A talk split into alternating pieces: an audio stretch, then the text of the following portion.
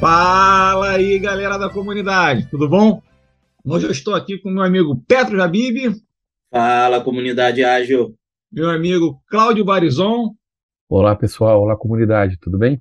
E um grande amigo meu que eu conheci recentemente numa jornada aí, que depois, ao longo do caminho, eu vou contar como foi isso daí, mas é uma figura ilustríssima aqui que eu tenho certeza que vai contribuir muito no dia a dia de todo mundo, pensando com um olhar diferente, mas também não vou dar spoilers.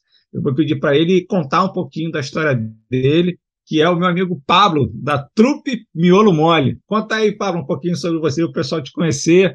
Vou imitar meus amigos, vou falar, fala comunidade. Bom dia, boa tarde, boa noite. Eu não sei que horas né, a pessoa vai estar tá ouvindo esse podcast, então tô já antecipando. É uma alegria estar aqui com vocês, é, compartilhando um pouco aí daquilo que eu tenho feito, sonhado, pensado, e vamos que vamos.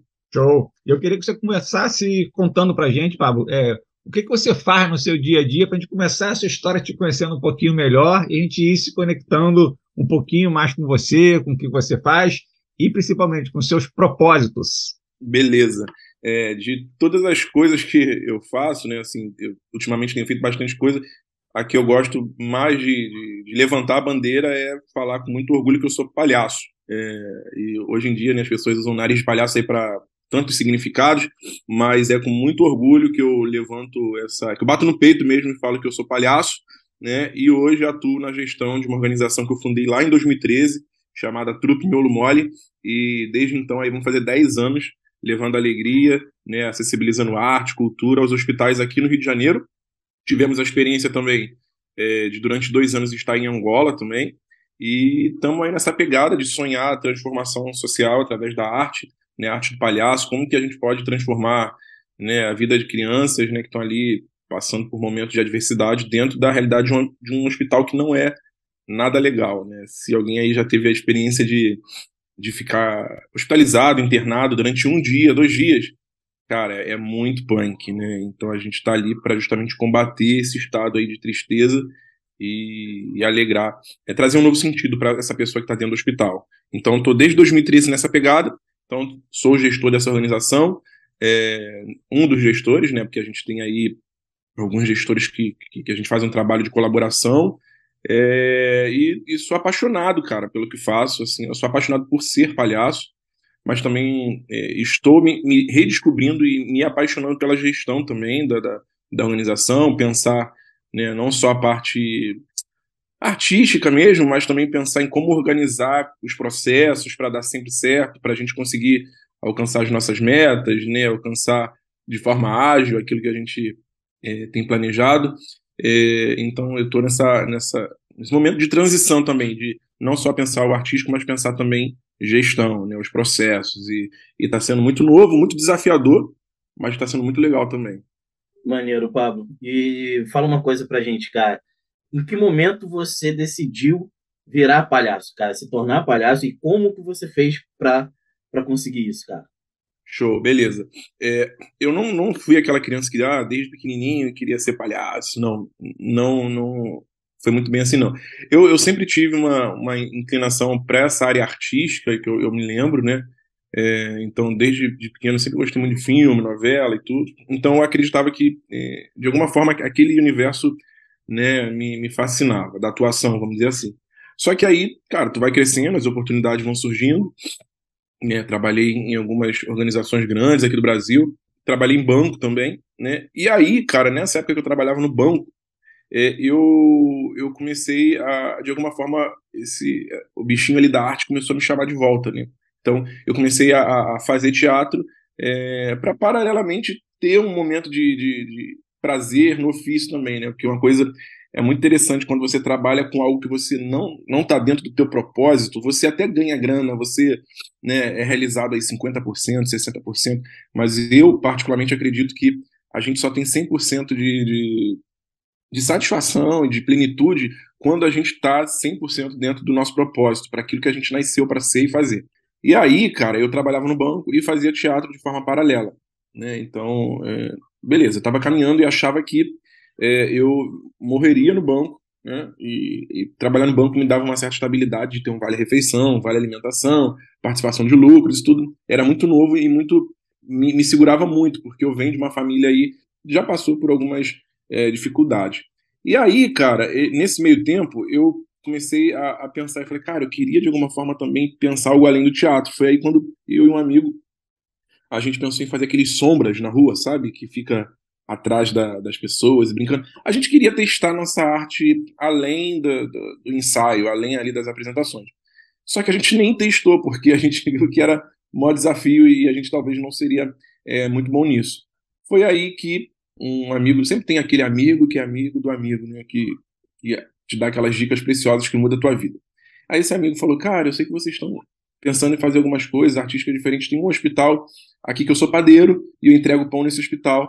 É, por que, vocês não fazem alguma inserção artística ali dentro do, daquele hospital, fazem alguma movimentação? E ali me acendeu a luz.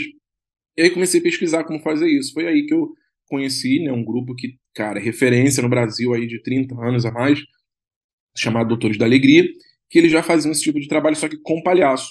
Né? E bem, eles estavam em São Paulo, eu sou do Rio, né, não teria como tentar uma ponte, uma aproximação. Eu falei, cara, eu acho que isso daí que eles fazem eu posso, é, de alguma forma, tentar reproduzir, só que dentro da minha realidade de como pessoa, como artista e como é, cidade também, são características diferentes, né? E ali, cara, eu comecei a, a, a mergulhar naquele universo é, e, e, cara, tudo sobre palhaço no hospital eu passava, cara, dias pesquisando, anotando fazendo as anotações, até que a gente começou, da, da forma que eu falo, da forma errada, né? A gente começou fazendo para depois eu buscar o conhecimento técnico, né? Eu falo, faço o que eu digo, não faço o que eu faço. Mas é, deu certo, né? No sentido que é, eu comecei fazendo, mas eu depois, logicamente, fui buscar conhecimento, corri atrás de, de, de formação, oficinas, passei por uma escola de palhaçaria que é a nível Brasil, então, é, foi meio que assim, de forma despretensiosa. Eu, eu, me descobri palhaço. Quando eu fui ver, eu já estava ali pesquisando aquela linguagem, apaixonado pela, por esse universo. E ali fui tentando até que o banco me mandou embora. E aí eu arrisquei todas as minhas fichas, apostei todas as minhas fichas. E aí em 2013 eu falei, cara, eu quero viver profissionalmente né, disso. E foi ali a grande oportunidade que eu tive de focar e falar, cara, eu vou mergulhar profundamente nesse universo. Isso foi em 2013. E aí, desde então, é, eu, eu, eu vivo para essa questão, para essa causa. E aí, agora que eu estou me, me permitindo, vamos dizer assim, de experimentar coisas novas a nível de, por exemplo, a própria gestão mesmo. Então, estou fazendo é, uma pós voltada para negócios e tudo, para ampliar ainda mais a nossa atuação na organização. É, eu tenho é, é me aventurado também aí no, no universo das palestras e tudo. Então, assim, o palhaço ele me salvou e agora está abrindo mil novas portas para mim. Legal. Pablo, me diz uma coisa, assim, você falou sobre é, que você acha que né, foi um erro já começar fazendo, é, e assim, e tem muita gente que acha bom, né, você já começar fazendo, porque você vai aprendendo, você vai errando até, e, e é, por que, que você acha que que, que, que, não foi bom, assim, você já começar fazendo? Que que, por que, que você tem essa percepção? Cara, muito boa sua pergunta. Primeiro que, assim, erro, erro mesmo, não acho que, que foi um erro, né? É porque, primeiro porque eu enxergo o erro de uma, de uma outra perspectiva, né? O palhaço, ele me ensina muito que o erro, na verdade, ele pode ser o maior acerto. O palhaço, ele, ele vive do erro, né? Ele tropeça, ele cai, mas o segredo está que ele levanta, né? Então, o erro para a gente, muitas das vezes, é só um trampolim para a gente chegar onde que a gente quer enquanto palhaço. Mas eu digo que nesse, nesse caso específico, lá no fundo eu, eu vi que não foi um erro, porque se talvez eu não começasse, mesmo sem o conhecimento, eu não estaria aqui. Né? Mas hoje, por exemplo, eu aconselho para quem está iniciando nessa jornada que ao invés de começar já querer fazer, eu acho que é, é, é um outro caminho que eu aconselho, que é de, de começar a buscar conhecimento para se conhecer, para se permitir, porque é, e essa pesquisa do palhaço, ela tem um olhar muito interno, muito para dentro, para depois você trazer isso, joga para fora e coloca ali no jogo, no seu palhaço. Só que no meu caso eu não tinha, eu não tinha porta para bater, eu não tinha é, alguém acessível para chegar e falar, cara, como que eu começo? Né? Então eu poderia ter minimizado é, algumas questões a nível é, de crescimento mesmo, vamos dizer assim, né? Porque quando você tem uma base mais sólida, né, você consegue crescer mais. Mas no meu caso, é, é, não, não chegou a ser um, um, erro com, com E maiúsculo, porque depois, logo depois, eu comecei a correr atrás de conhecimento. né? Então, eu digo que foi nesse sentido mesmo. Muito bom. E essa questão, às vezes, do, do erro, né? Às vezes, até falo muito com a equipe aqui também. E a gente fala, ah, isso aqui vai por esse caminho. O outro caminho não é um caminho legal. E, às vezes, por mais que você explique que não é um caminho legal, às vezes a pessoa não experimentar o caminho que não é legal, ele sabe que não é legal, mas não sabe o que que não é legal. E, às vezes, eu incentivo, cara, isso aqui não é legal, mas você quer entender a dor do não legal, vai lá experimenta a dor. Pode ser que em cima daquela dor você consiga derivar alguma coisa diferente também. Então, acho que a gente tem muitas vezes uma preocupação de mostrar o caminho mais rápido, mas acho que em determinado momento é válido a gente incentivar de falar, ó, aquele caminho é mais demorado, vai ter mais pedras no caminho, mas vai lá, tropeça um pouquinho lá, porque ele vai te dar uma experiência que eu explicando você nunca vai ter. Então isso vai te dar o alicerce depois para entender o que aquela dor ali é e talvez achar um caminho mais rápido ainda, né? Porque se ele não sabe qual é a dor do outro, ele vai seguir sem ter muita experiência. Então acho que é válido a gente conseguir gerar experiências também. É, eu acho que é, é, muito isso, Vitor. Assim, tipo, a gente não pode se privar por conta disso, né? É, mas é estar é tá aberto sempre a ter os aprendizados, né? É, a gente não pode esperar o cenário perfeito para começar a fazer as coisas. É, eu sou muito disso, cara. Assim, eu não espero cenário perfeito nenhum para fazer as coisas na minha vida mesmo, cara, na própria organização. E, cara, diante é, dos erros ou dos não acertos, é sempre tentar tirar um aprendizado. Cara, o que, que a gente pode aprender com isso? Pô, o que, que foi legal nisso? É, então é isso. Agora, se, a gente quer construir algo mais sólido, acho que vale a pena, é, antes de dar o, o start inicial, só dar uma organizada na casa. No meu caso, eu não tive muito essa opção, por isso que eu fui com a cara e com a coragem. Né? Tem aí esse jargão que todo mundo fala, que eu nunca sei qual é o jargão oficial, que todo mundo bota um ponto, que feito é melhor que perfeito, feito é melhor que bem feito. É mais ou menos isso daí. Show, muito bom. E outra coisa que eu queria ver com você é assim, o pessoal sempre quando fala sobre palhaço, associa, assim, ah, o cara vai vir aqui, vai fazer um monte de palhaçada e beleza. Só que, na verdade, na figura do palhaço existe é, dezenas de habilidades ali que, é, as pessoas não associam ao palhaço, né? Então, só vê ele fazendo palhaçada, querendo tirar riso das pessoas, só que é muito mais profundo do que isso. Quando eu até falo para as pessoas que comecei fazer um curso de palhaço, mas por que está fazendo curso de palhaço? E eu queria que você falasse um pouquinho dessas habilidades do palhaço. Questão de, de energia, de empatia, de olhar. Assim, quais são essas habilidades que o palhaço precisa dominar para conseguir impactar as pessoas, impactar organizações, impactar todo mundo? Beleza. É, é, é, é um, um senso comum, né? Quando a gente pensa em palhaço, a primeira coisa que a gente pensa logo aqui, no circo, né? Só que o circo ele tem, sei lá, 500 anos, ele tem, não passa de 600, talvez. É, só que essa figura do palhaço, ela vem é, na história da humanidade, né? Não talvez como dessa forma que a gente enxerga de nariz vermelho, né? E tudo, cara branca. Mas essa figura ela já passeia durante é, boa parte ou a maior parte da história da humanidade com essa figura da, desse, desse cômico que é risível. Né? Desde que o homem se entende por gente se junta em bandos, né, é, existe essa figura que é risível e que traz o riso para o coletivo. Né? Então o palhaço ele está ali despontando, querendo nascer. Né? Quando a gente começa a mergulhar nesse, nesse estado, a gente percebe que, diferente, por exemplo, de uma pessoa que faz teatro, no caso foi eu que fiz, né, é, o, o, personagem da pessoa que faz o teatro você pega né, lá e, e, você eh, dá vida a alguém que é externo a você. O palhaço não, o palhaço ele, ele é um olhar totalmente para dentro, de muito autoconhecimento, de muita olhar para dentro mesmo, e aí você tem a, a capacidade, a coragem de colocar isso para fora, né, mostrando aí sua vulnerabilidade, mostrando quem você é, quem você não é, quem você não, não deve ser, e aí, cara, e ter a coragem de brincar com isso, de jogar com isso, de trazer comicidade para isso.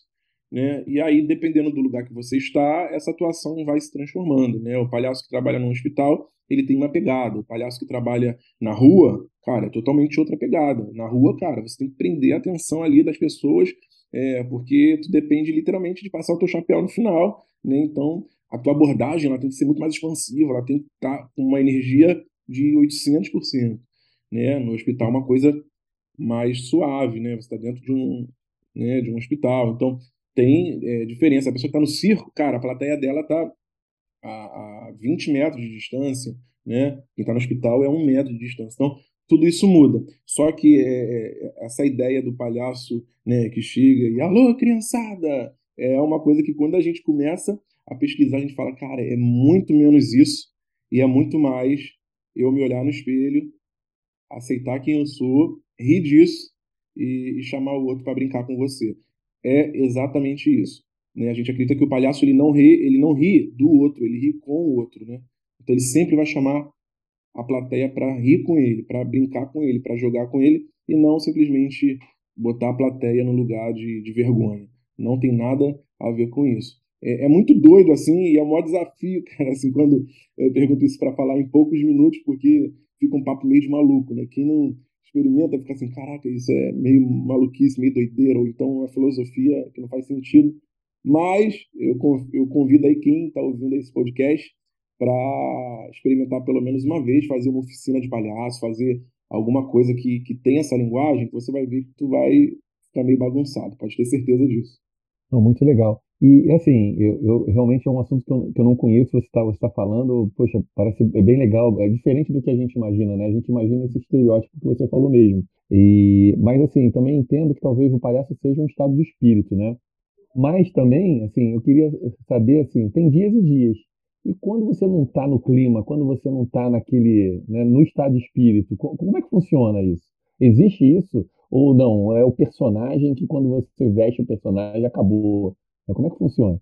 É, cara, muito legal a sua pergunta. Assim, é, existe, existe como, é, como qualquer ofício, né? Tem dias que você, cara, não quer, você tá mal, brigou com a esposa, ou seja lá o que for, que tu tá na bad ali, tu fala, cara, hoje seria um bom dia para mim não fazer nada disso. É, mas aí é, tem algumas coisas que eu acho que é importante. Por exemplo, a, o próprio nariz, o nariz do palhaço, ele é uma, é uma chave que, que ajuda a gente a, como você falou, né, um estado de espírito. Eu não sei, não sei se eu posso dizer um estado de espírito, mas a gente fala que é um estado, né, um estado de presença, vamos dizer assim. Legal.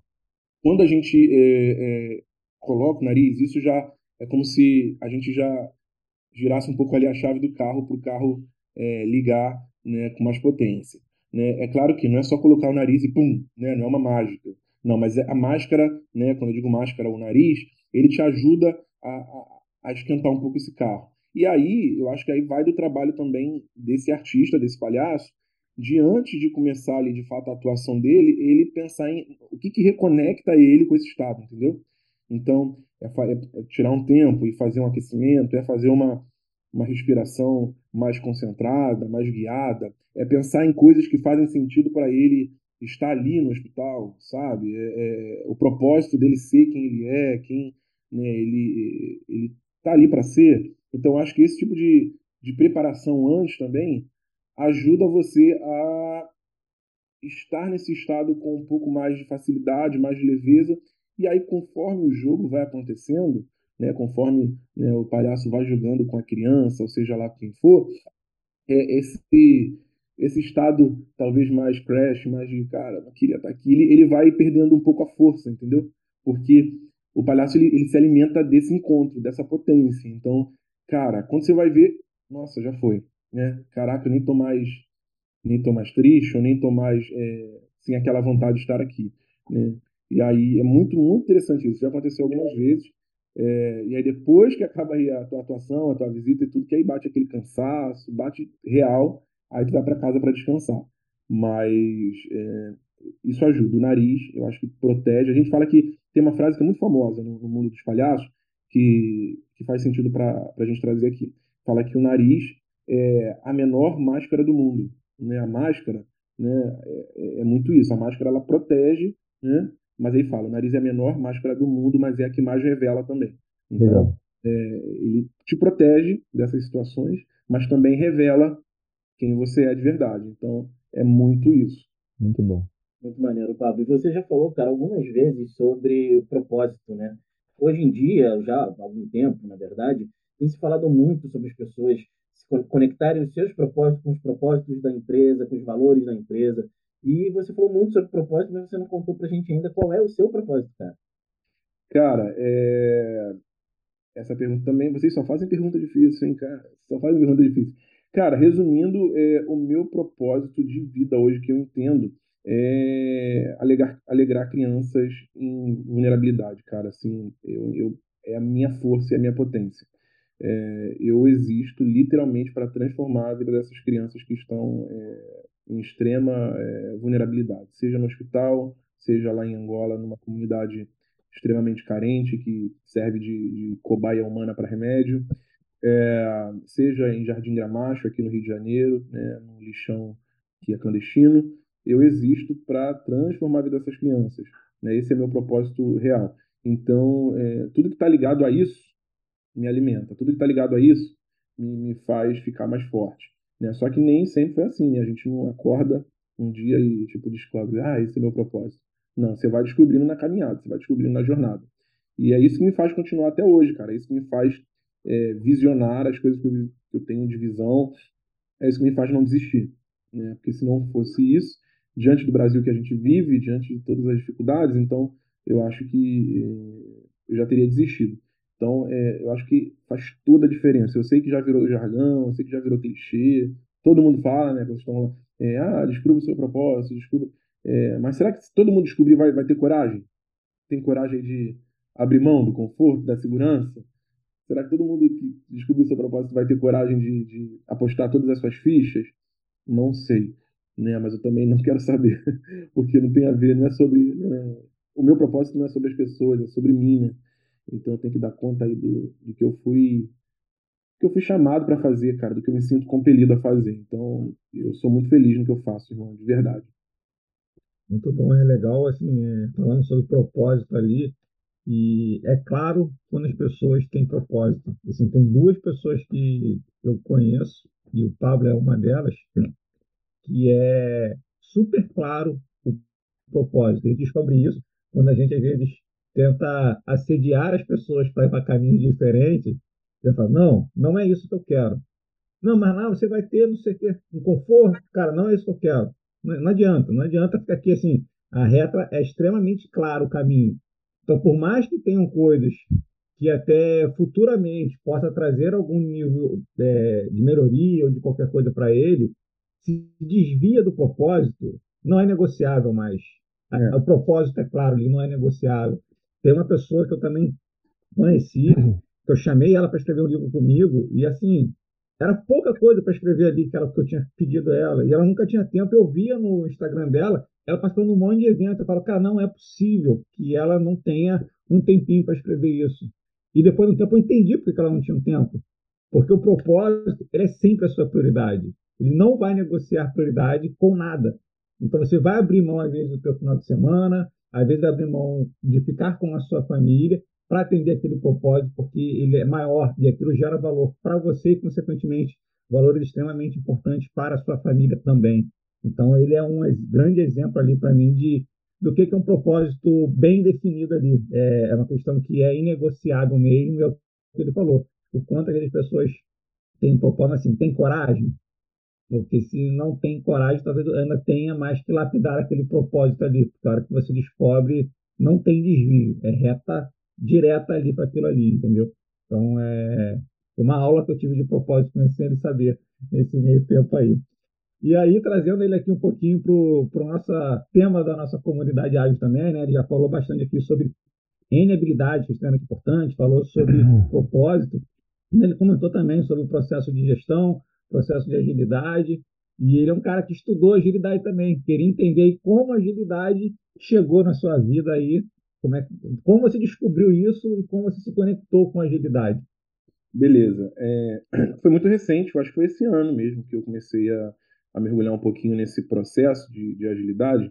É, e foi legal que muitas das coisas que a pessoa que me apresentou isso, eu já fazia de forma sem intenção de, de entender que isso tinha uma metodologia, né? E quando depois eu vi, eu falei, caraca, isso é uma metodologia estabelecida que grandes empresas usam, tudo. E eu achei bem é, interessante. Beleza, vamos lá. É, é, é muito novo, muito recente para mim essa questão de, de agilidade. Né? Acho que foi esse ano que eu, que eu comecei a, a, entender um pouco mais. E foi muito legal também, porque logo nesse início de descoberta eu, eu vi assim, falei, caraca, isso tem metodologia. Né? O que eu faço, tinha muita coisa que eu já fazia e que eu não sabia que existe uma metodologia baseando aquilo e que grandes empresas usam né, para fazer as suas entregas. Né? Mas foi muito por conta de um ex-aluno meu, que depois se tornou um amigo, que trabalhava na K21, que trabalhava como, como Scrum Master, e, e, e aí a gente começou a trocar ideia sobre isso. E aí eu chamei ele para perto e ele começou a desenvolver dentro da organização algumas metodologias é, para facilitar as nossas entregas e a nossa gestão mesmo, né? o Tony. Né? Hoje ele está até em Portugal trabalhando lá. E aí foi um cara que me fez me apaixonar um pouco por isso, assim. É, e aí eu fiz um curso né, de, de Scrum Master e tudo, com formação.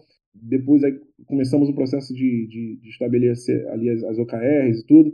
Só que das metodologias ágeis assim, que eu mais curto, que mais está dentro daquilo que eu falo, caraca, isso daqui eu sou apaixonado, né, é mais voltado para o design thinking, assim, que trabalha também a criação, que trabalha esse pensar criativo. É, eu tenho a questão da criatividade é, no meu DNA, assim, então tudo que vai mais voltado para pensar criativo, pensar coletivo, vamos criar, vamos, vamos pirar aqui numa ideia, eu fico mais é, apaixonado, né? Então, é, fiz a, a, formação Scrum, é, a gente, lá na organização, lá na Truque Melo Mole, a gente é, se baseia também ali no Kanban e tudo. É, dia desses aí eu fiz a minha primeira daily lá, fiquei todo feliz, falei, caraca, eu tô muito ágil. Mas na vivência do dia a dia a gente usa basicamente é, muito design thinking, é, Kanban e, e, né, mas é mais ou menos isso assim que, que eu tô lembrando aqui agora. universo meio que paralelo, né? eu não sabia que existia e que agora eu tô aqui com vocês, com as feras aqui da comunidade e quero aprender com vocês também.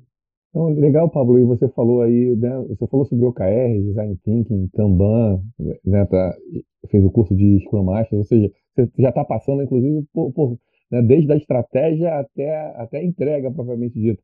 E aí você falou um pouquinho que você já fez a primeira dele e tal, mas você pode falar mais um pouquinho ainda, detalhadamente, assim, como é que você está inserindo essa agilidade no seu dia a dia? Dá para gente um exemplo, né? como é que você trouxe isso para o seu dia a dia mesmo? Então, uma das coisas que eu tive de desafio foi que quando, por exemplo, eu fiz a formação de, de, de Scrum, eu falava assim, cara, aqui só tem a galera de TI, é, eu, eu me sentia um peixe fora d'água. Né? Eu falava, cara, não, os exemplos, tudo é, não era nada dentro do meu universo. Aí comecei uma pós também, que foi o Vitor, me, me, foi meu, um cara que me ouviu muito na, dentro dessa minha crise é, de pós, porque eu estava fazendo uma pós em gestão de projetos. E, mais uma vez, era um palhaço no meio de um universo só de pessoas de TI. E aí os exemplos eram é, só em TI. Eu falava, cara, como que eu vou viver isso? Acho que eu estou no caminho errado, não. Mas aí até conversando com o Vitor, a gente entendeu que, cara, a gente pode é, enxergar o mapa de um modo geral e pegar aquilo que cabe na gente, que cabe dentro da minha realidade enquanto organização e ir testando, porque eu acho que a ferramenta, as ferramentas, elas não são é, é engessadas ao ponto de, cara, é, é isso, isso, pronto, acabou. Não, cara, se permita a pegar isso e vai testando. Isso, isso, o que faz sentido para você. Né? Então, hoje, de forma prática, é, eu tenho tentado estabelecer, de fato, é, quando a gente. Porque eu não, eu não trabalho com a galera de segunda a sexta, né? Então, é, é aquilo, eu vou adequando a minha equipe para a ferramenta e vou tentando trabalhar de forma paralela. Então, todo encontro a gente faz a nossa daily ali para entender como que estão os processos de cada um, a que nível que a gente está, o que, que a pessoa pode, consegue entregar hoje, naquele dia, o que, que a pessoa consegue entregar naquela semana, a gente faz ali a nossa reuniãozinha de no máximo 15 minutos, todo mundo em pé, beleza, depois cada um vai para o seu, seu lugar. O Kanban é a mesma coisa, a gente tem lá o nosso quadro que a gente vai acompanhando diariamente quando a gente se encontra né, lá na, na organização. Então, é, a gente vai trazendo para essa realidade. Não é exatamente aquilo que eu gostaria de fazer. Eu queria ter muito mais tempo e muito mais pessoas ali, é, mas hoje ainda é o que eu consigo mobilizar. Né? É aquilo que a gente volta lá no início do, do papo. Né? A gente não tem o cenário perfeito, mas a gente vai se movendo do cenário que a gente tem. Né? Então, o quadro lá do Kanban a gente né, utiliza lá do, do, do é, para fazer, fazendo, feito.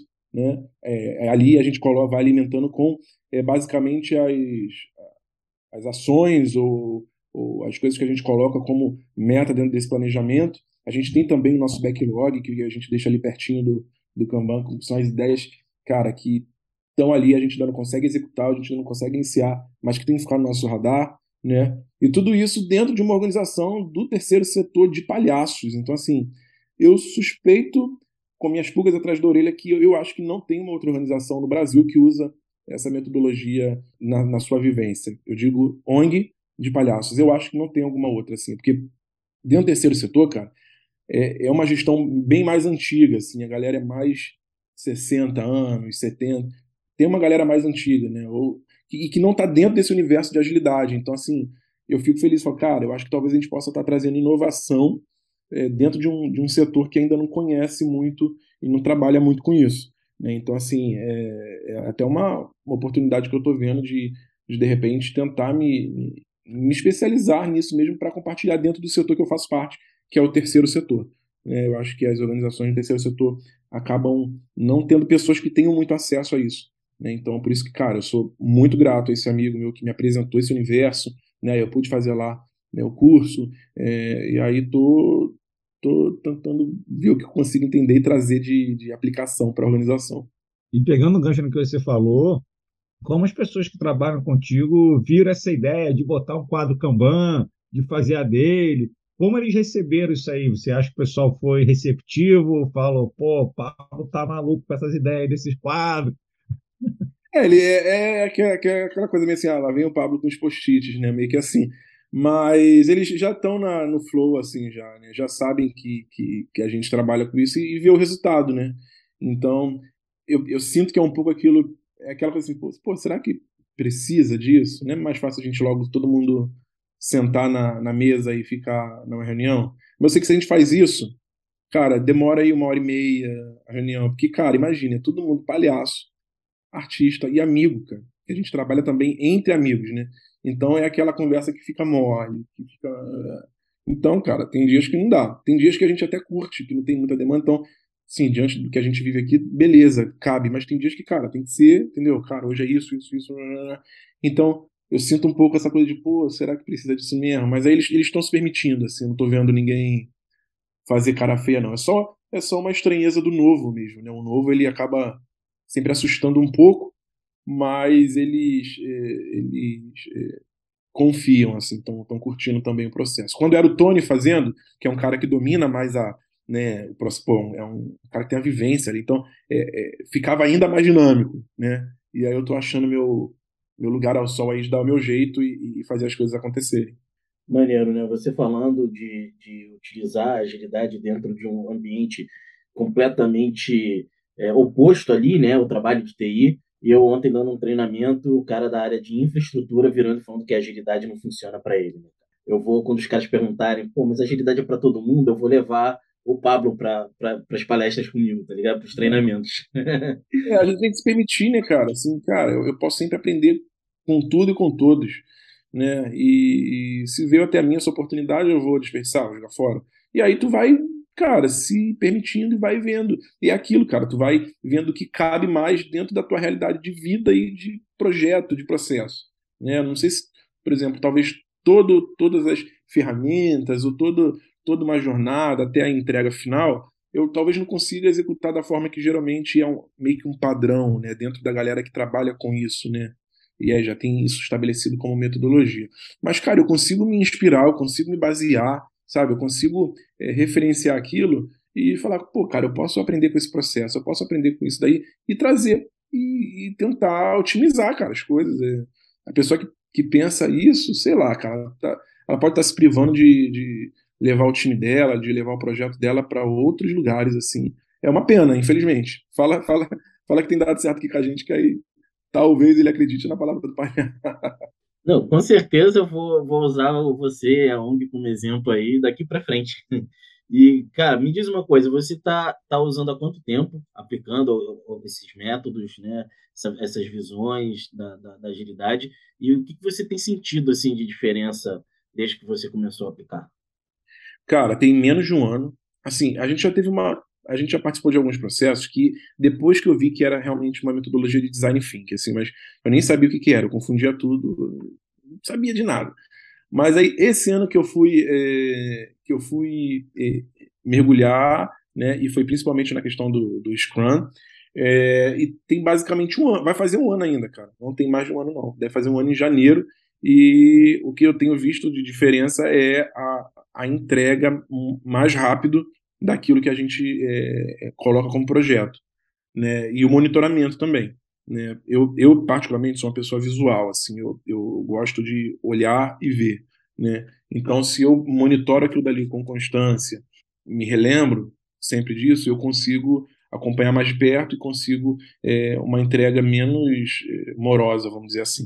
Né? Então, tem, tem sido mais rápido as entregas, as, é, as finalizações daquilo que a gente se propõe. Pelo menos dentro lá da nossa realidade da ONG, tem sido mais rápido isso. Então, é, eu acho que o cara, por exemplo, eu sou muito apaixonado no Kanban, eu acho que facilita bastante também. Eu acho que também é, essa ajuda as pessoas perceberem que é o, é o coletivo que faz, não é o, o líder, sabe? Porque uma vez que uma coisa é diferente, eu chego e coloco. Uma outra coisa é a pessoa chega e ela vai, sabe? Ela participa do fluxo ali, do, tirando para fazer, fazendo e pô, dá o match lá no feito. Eu acho que o, o, o time celebra mais. Né? Eu acho que fica um processo mais de colaboração, de o coletivo, é, sei lá, eu, eu gosto muito mais de, de ver o time botando a mão na massa do que simplesmente o gestor, o líder chega lá, ah, faz isso, faz isso, faz isso, faz isso, faz isso e ponto final.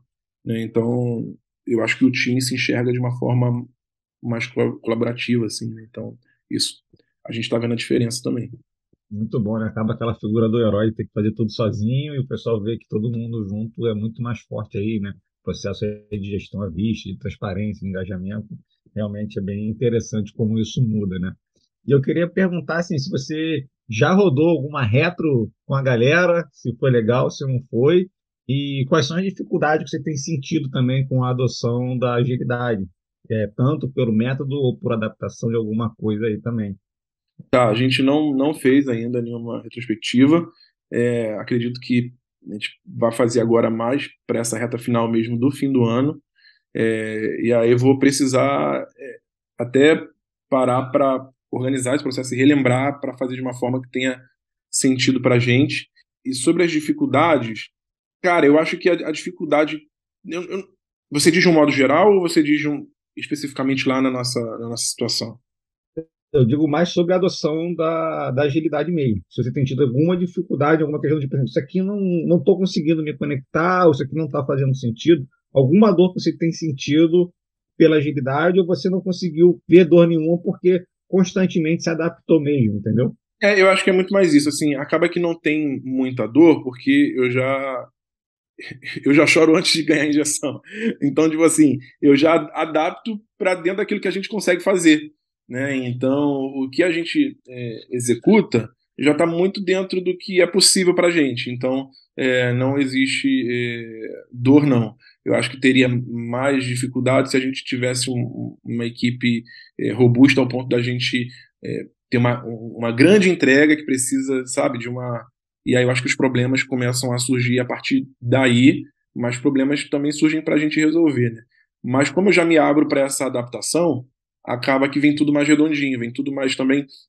E muito também na fase de teste, assim, sabe? Cara, a gente está testando isso daqui. Vamos ver. Está testando isso daqui. Vamos ver. Então, a gente já vai com essa cabeça de teste, de, de, de pode ser bom, pode ser ruim, se for ruim, o que, que, o que, foi ruim, o que, que a gente pode aprender, o que, que dá para mudar, o que, que dá para manter. Foi ruim, mas vamos tentar mais uma vez. Vamos se permitir, vamos ter certeza. Então, é, a gente já tem essa cabeça Acho que muito também por conta de ser palhaço, de enxergar os erros, enxergar tudo com outro olhar. Né? Dentro da cultura da gente lá, eu, eu tenho tentado estabelecer que o copo está sempre cheio. É, então, é, eu tenho batido nessa tecla de olhar para o copo pela metade e não olhar que ele está meio vazio, mas olhar que ele está meio cheio já. Então, quando tu vai para qualquer processo com essa mentalidade, eu acho que minimiza essa, essa, essas questões, entendeu? Então, Tá mais ou menos assim. Muito bom, muito bom. Está chegando aqui no final do nosso podcast. Realmente a conversa fluiu muito rápido. Foi rapidinho. Foi rapidinho. É, eu queria contar rapidinho aqui como é que eu conheci o Pablo. Na verdade, eu estava lendo o livro Live Long Learn e dentro de um pedacinho do livro ali, o autor fala que ele é um cara, um palestrante internacional.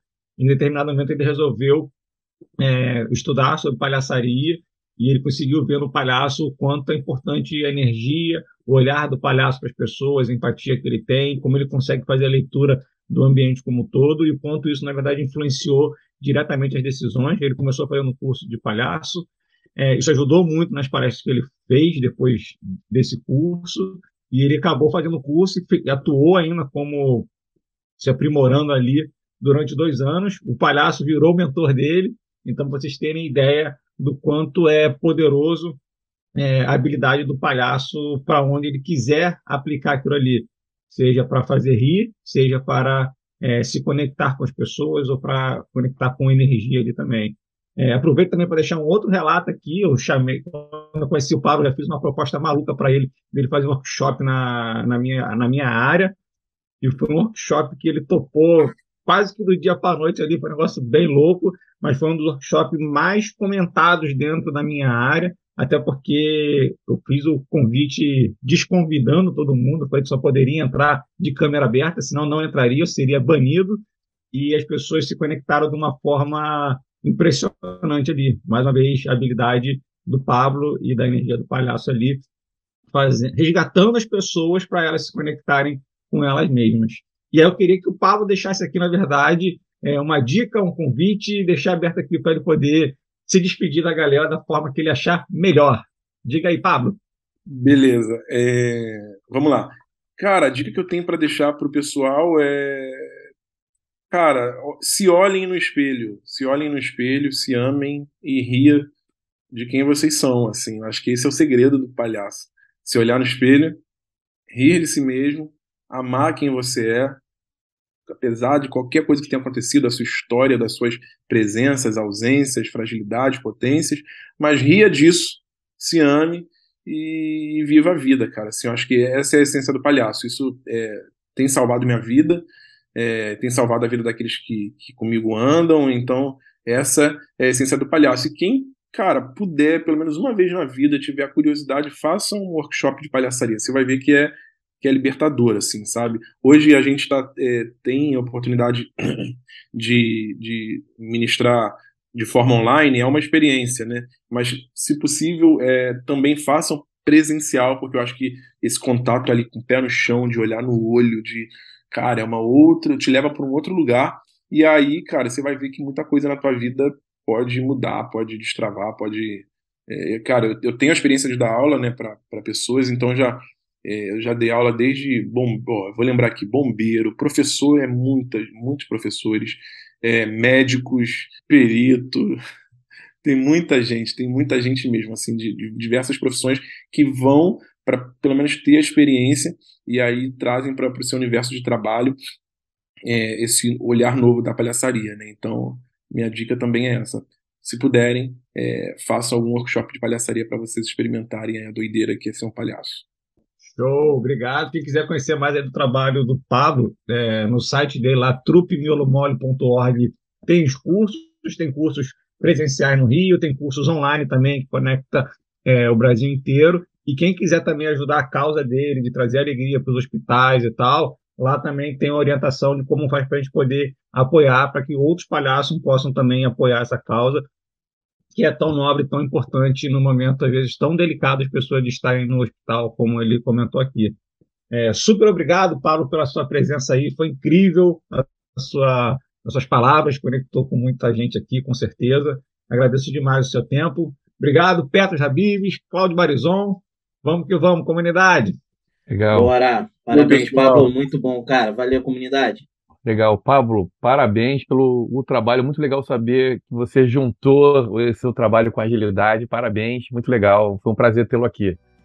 Eu que agradeço. Até a próxima. Valeu. Valeu. Tchau, pessoal.